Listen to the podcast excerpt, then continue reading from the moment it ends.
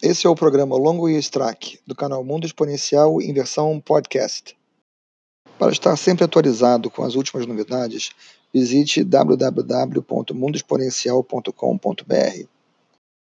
Episódio 15 Novos alimentos e a competição no mundo exponencial.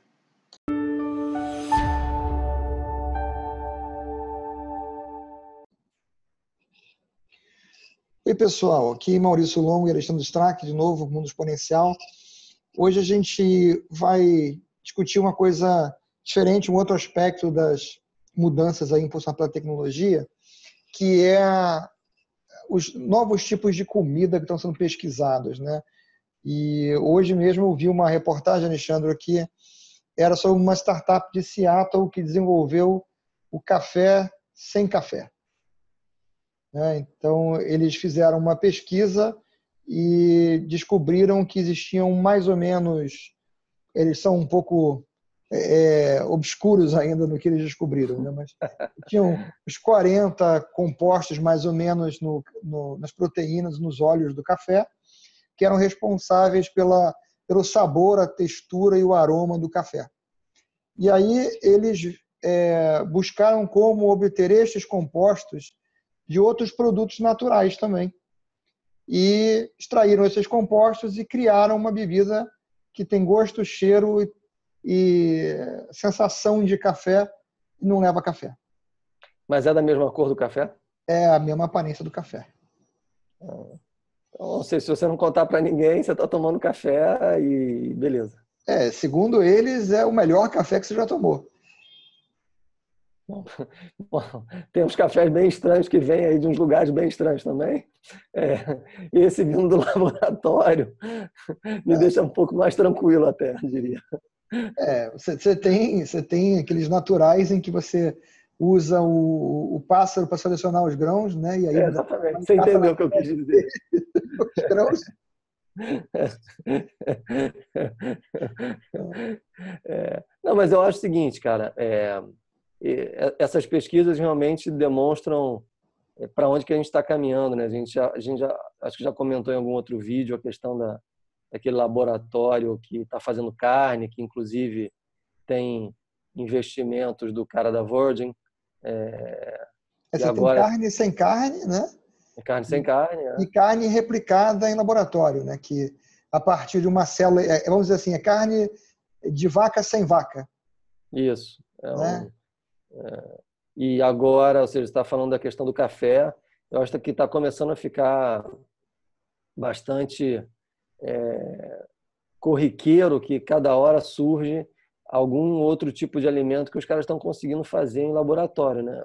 O importante disso é o impacto gigantesco que isso vai ter em indústrias, né? em indústrias e em negócios que talvez estejam ignorando essa essa possibilidade ou essa realidade e que podem ter os seus negócios literalmente defenestrados, né? Porque não é simplesmente acabar, é, é ser destruído por completo, né? É, até porque, por exemplo, embora o café você não tenha um apelo imediato, emocional, ah, vamos parar de comer o café tal, mas as vacas têm, né? As vacas têm um apelo emocional grande, vamos dizer assim, de você fazer a campanha para que. E supostamente, e supostamente é um apelo de carbono. Né? Também. também. né? é. Tem dois apelos aí para acabar com elas, as pobres vacas. Ou seja, vão sobrar as que estão na Índia, que vão até que elas morram de fome. Não, essas são sagradas, elas não podem morrer de fome. Mas não, você vai, você vai ter por, por um você vai ter por um pouco tempo as que produzem leite, até você fazer o leite sem a vaca também. É, eu, eu, espero que eles comecem pelo leite. É. Eu acho que eles começaram foi pela carne mesmo. É, leite, exatamente. Eles começaram pela carne, é, vão ter que ir no leite, então vai ser o que vai faltar, né? É, não, também tem, obviamente, o couro, tem várias outras coisas que, que são é, de certa se bem que o couro hoje em dia todo mundo já usa couro sintético então já não, mas que não tem as mesmas propriedades do, do couro original. É. Ainda tem algumas outras coisas que os caras usam é, é, dos animais, né? ou seja, que, não sei se se os chifres têm algum tipo de coisa que os caras usam, que nem tem o marfim dos, do, dos elefantes, eu não sei dizer. Então, mas imagino que de qualquer jeito, tirando a vaca, tirando a carne e o leite, o resto significativamente não deve ser é, é bem menos importante do que o que representa a carne e o leite vindo desses animais.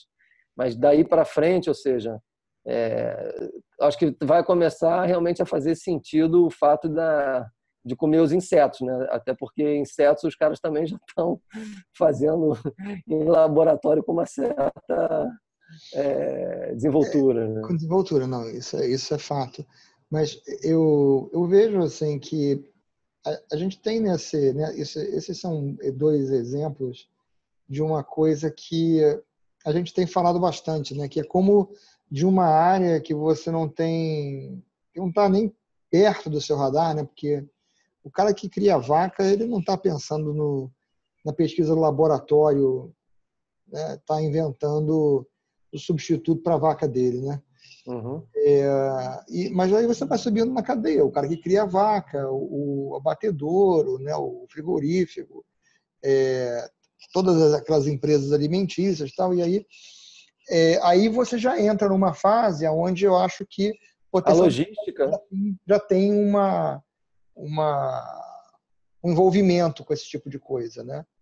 Quando você sai do, do de quem lida só com o produto original, né, o animal, o grão, essa coisa toda, e aí você passa para a empresa que já produz o alimento processado, aí você já tem mais uma, um envolvimento com pesquisa e esse tipo de coisa. Né? É, mas com, com certeza o tamanho do impacto na cadeia de suprimentos disso é significativo, porque ao não ter, é, seja, abatedouro já desaparece, né? Vaca, pelo que eu vi outro dia uma reportagem, é a maior população do planeta. Tem mais vaca do que gente no planeta, né?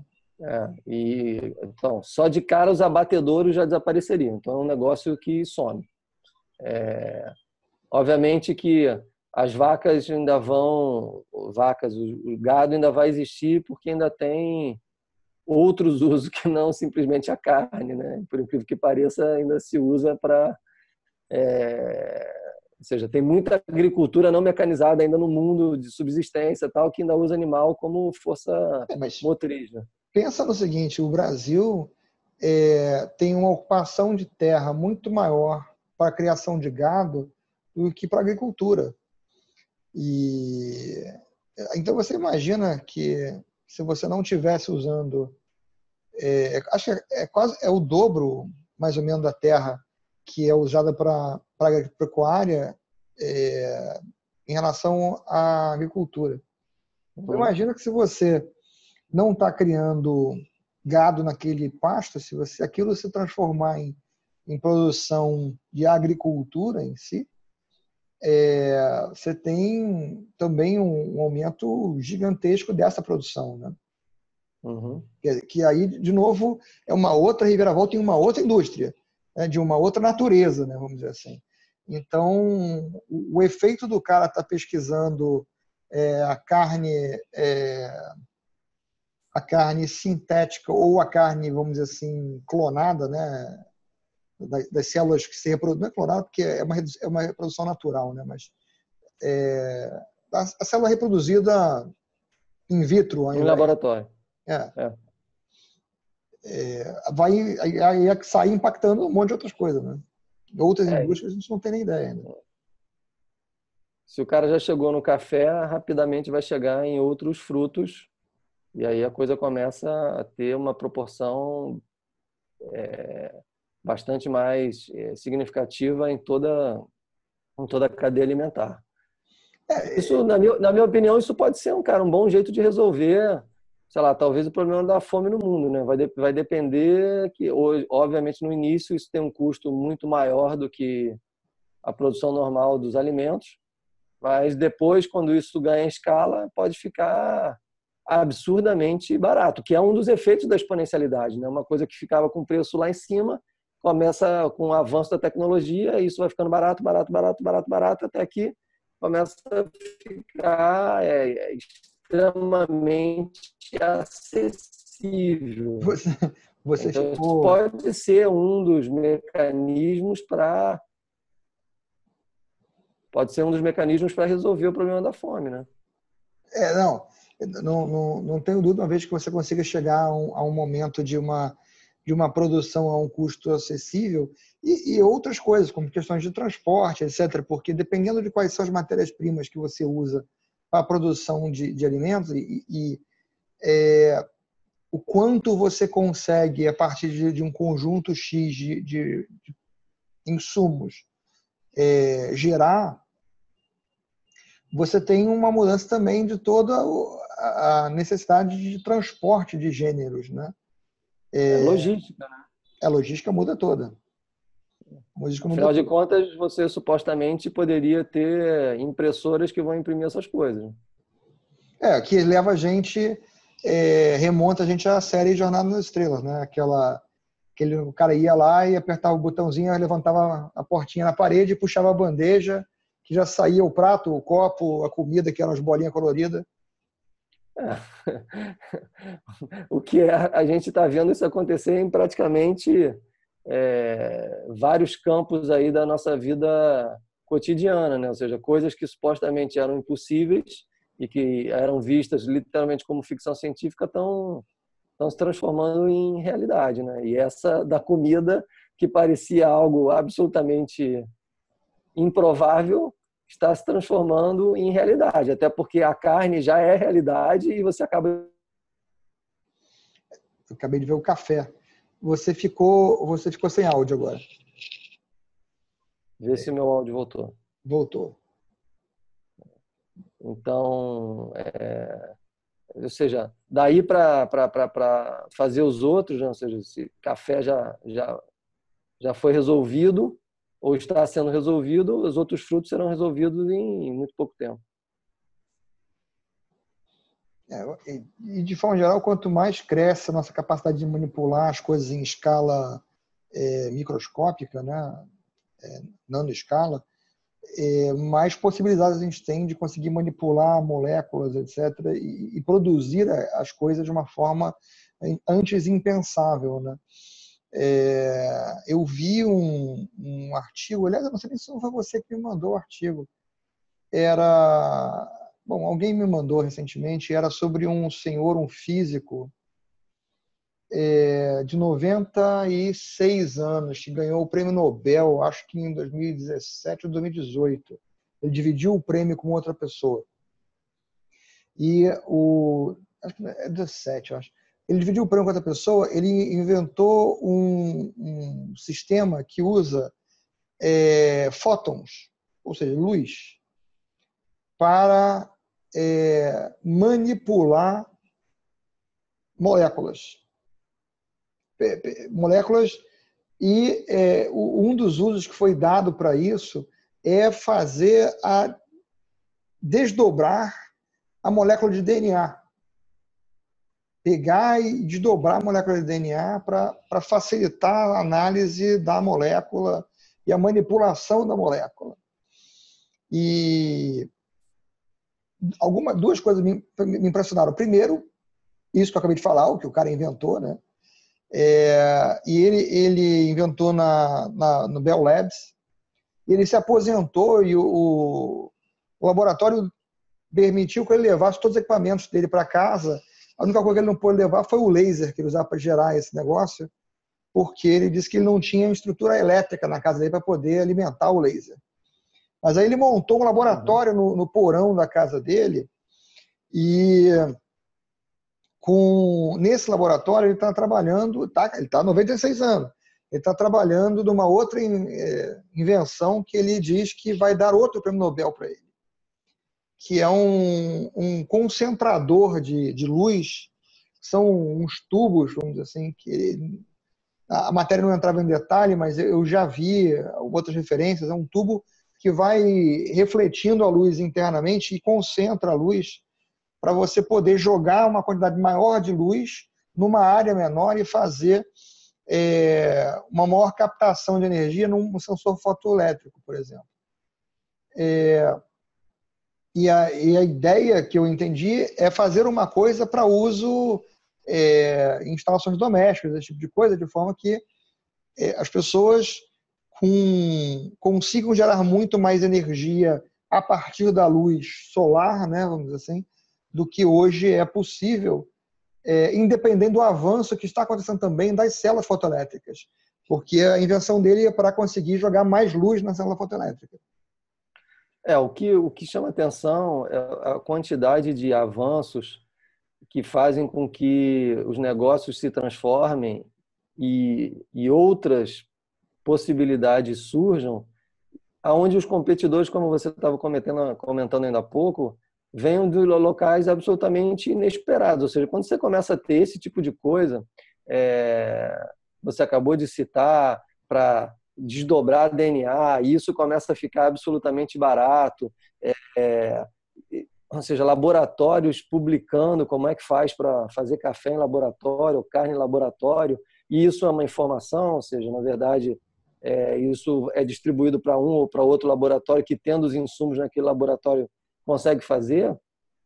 Isso muda completamente a forma como a gente vai ver negócios no, é, no futuro muito próximo, ou seja, um laboratório que hoje faz remédio vai poder fazer comida, ou seja. É, e, e tem um outro aspecto, vamos dizer assim, que às vezes passa desapercebido nesse negócio que eu falei, e eu vou ser sincero que você estava passando desapercebido por mim também, que é o seguinte: pensa comigo, essa pessoa tem 96 anos.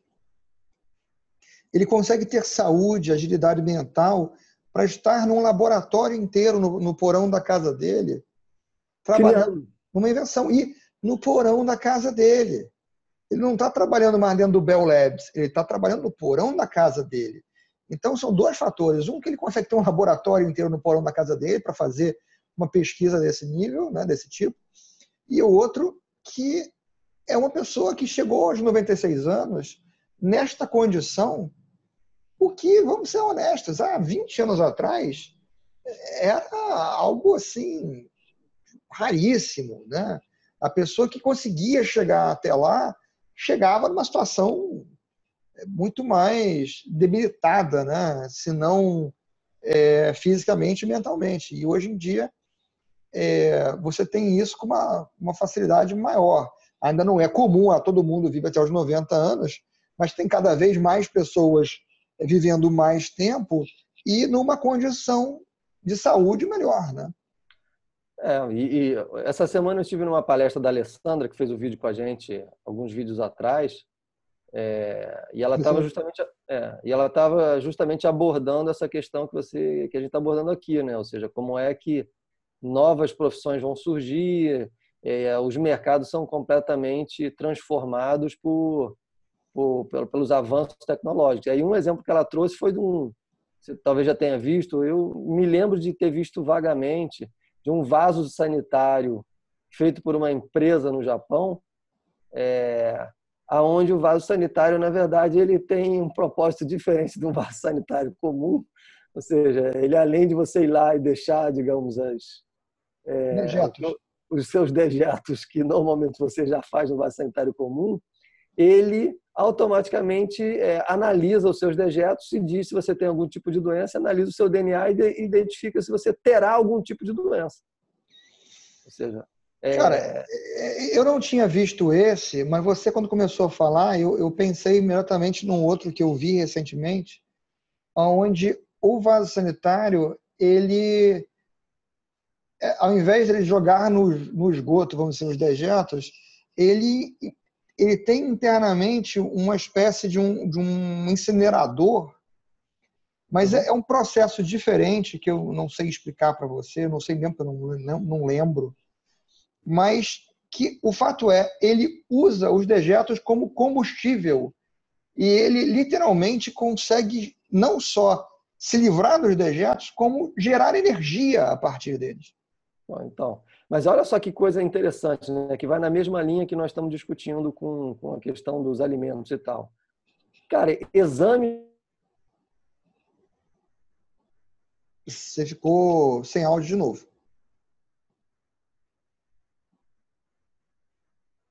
Não, não, sem áudio ainda. Então, tá. Me avisa quando voltar. Voltou, agora eu estou ouvindo. É, então, alguns exames laboratoriais é, desaparecem, né? A empresa que faz o vaso sanitário passa a fazer exame laboratorial automaticamente. É. Né? E, é. e, com uma pequena vantagem, né? Toda hora que você vai usar o vaso sanitário. É, você tem, teoricamente, uma, uma, uma quantidade, assim, um acompanhamento full time né, da sua saúde, vamos dizer. É, são, são coisas que parecem, é, assim, insignificantes, mas que destroem completamente os negócios que existem hoje. É o modelo laboratório, né, cara? Você tem aquele, aquele prêmio X-Prize, tricorder, que, que já saiu, já foi escolhido o vencedor, que era para você, para o desenvolvimento de um aparelho no, do tamanho de um telefone celular, que pudesse, a partir de uma gota de algum fluido corporal, lágrima, saliva, sangue, etc., é, dar um, um, um, diagnóstico de qual é a sua saúde é, melhor do que um conjunto de médicos que examinasse você. Uhum. E esse prêmio já saiu, né? ele saiu ano passado, é, o, grupo, o grupo vencedor foi escolhido ano passado. E tinham várias empresas participando, e inclusive tem uma empresa que eu vi aqui no Brasil que está trabalhando num, numa coisa muito semelhante, eu não sei se eles participaram do, da competição, é, onde determinados exames podem ser feitos desta forma, onde o, essa empresa vai colocar no consultório do médico um aparelho, o médico vai colher a amostra do fluido, qualquer lá, não sei se é saliva, é, sangue, o que, que é, vai botar no aparelho, o aparelho vai se comunicar com a empresa que vai mandar para o médico o laudo daquilo que foi, foi tirado, entendeu? Que ele observou no, do negócio. E é essencialmente um laboratório desses exames que você vai no médico, o médico te pede aquele negócio de três páginas, né, de todas as que tem no seu sangue, por exemplo, é, vai sair ali naquele negócio e vai chegar já no médico ali, né? Sem você ter que ir em algum lugar, colher um monte de sangue. Se a gente extrapolar um pouco mais, na verdade, é, o médico para dar o diagnóstico vai ser inútil, né? Porque na verdade, se eu consigo coletar todas as informações através de dispositivos e se eu consigo saber quais são é, as consequências que cada doença causa a partir da leitura dos dados, o algoritmo consegue dizer que tipo de coisa eu tenho ou não e consegue dizer qual medicamento que eu tenho que tomar. O médico vai mudar de função, ele vai ter uma função que não é simplesmente diagnosticar a doença.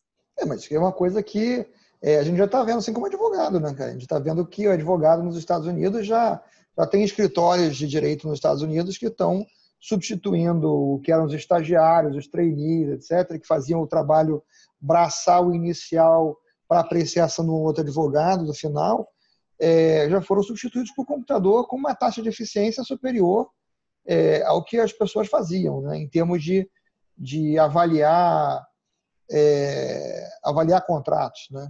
É. Então, essas coisas que a gente está citando, elas parecem que a gente parece que a gente desviou do tema, né? Mas a gente não, não é. desviou do tema. A gente está é, falando do, do, mesmo assunto, que são coisas que surgem. É, que vem é, de uma área inesperada, né? E impactam. Exatamente. Impactam outros negócios, né? Que é onde a gente estava, onde a gente começou, né? Vem da onde menos se espera, né? E e o, que, é, e o que acontece é que, como todas essas tecnologias estão ficando absolutamente acessíveis, você acabou de citar o exemplo de um, de um prêmio Nobel de 96 anos tendo um laboratório de pesquisa na garagem de casa, é, é, é diferente você ter um, um, um, digamos assim, uma área de desenvolvimento de TI no laboratório. Você precisa de computadores e conexão de internet, mas esses laboratórios você precisa de algo mais. Né? É, você precisa de, de, muito mais. Mas isso é uma coisa que eu vi, eu tenho acompanhado, tem crescido muito nos Estados Unidos, é, a disponibilidade de equipamentos laboratoriais de pesquisa, mesmo para química, é, física, para você ter na sua casa. Para você fazer um laboratório é, em casa, você fazer um laboratório dentro da sua empresa, sem você precisar é, é, de milhões para você fazer aquilo. Ainda não é uma coisa trivialmente barata, mas já é uma coisa nessa direção, vamos dizer assim. E a gente sabe, né? A gente olha para o passado, a gente tem a, a amostra de coisas como impressoras a laser. Impressoras a laser é, era uma coisa rara, era uma coisa cara, e hoje é, é tão barato que, sim, você entra ali na livraria e sai um debaixo do braço, né? Aí, espaço de armazenamento. HD. HD era caríssimo. Não, não. É, esse é melhor a gente não, não, entrar no mérito, porque pode mostrar de quando a gente se lembra. É, pois é, então. É, armazenar era, era uma coisa grotescamente cara, virou insignificantemente barato. É...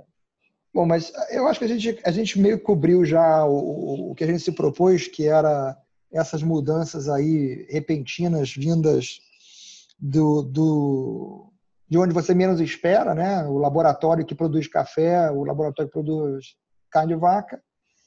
É, o vaso sanitário que analisa DNA dos seus dejetos. Que gera energia, né? é, e acho que a gente, a gente cobriu bem essa área. Então, a gente, acho que a gente pode ficar por aqui com esse, com esse vídeo de hoje. Valeu. Tá bom, então. Um abraço. Outro. Valeu.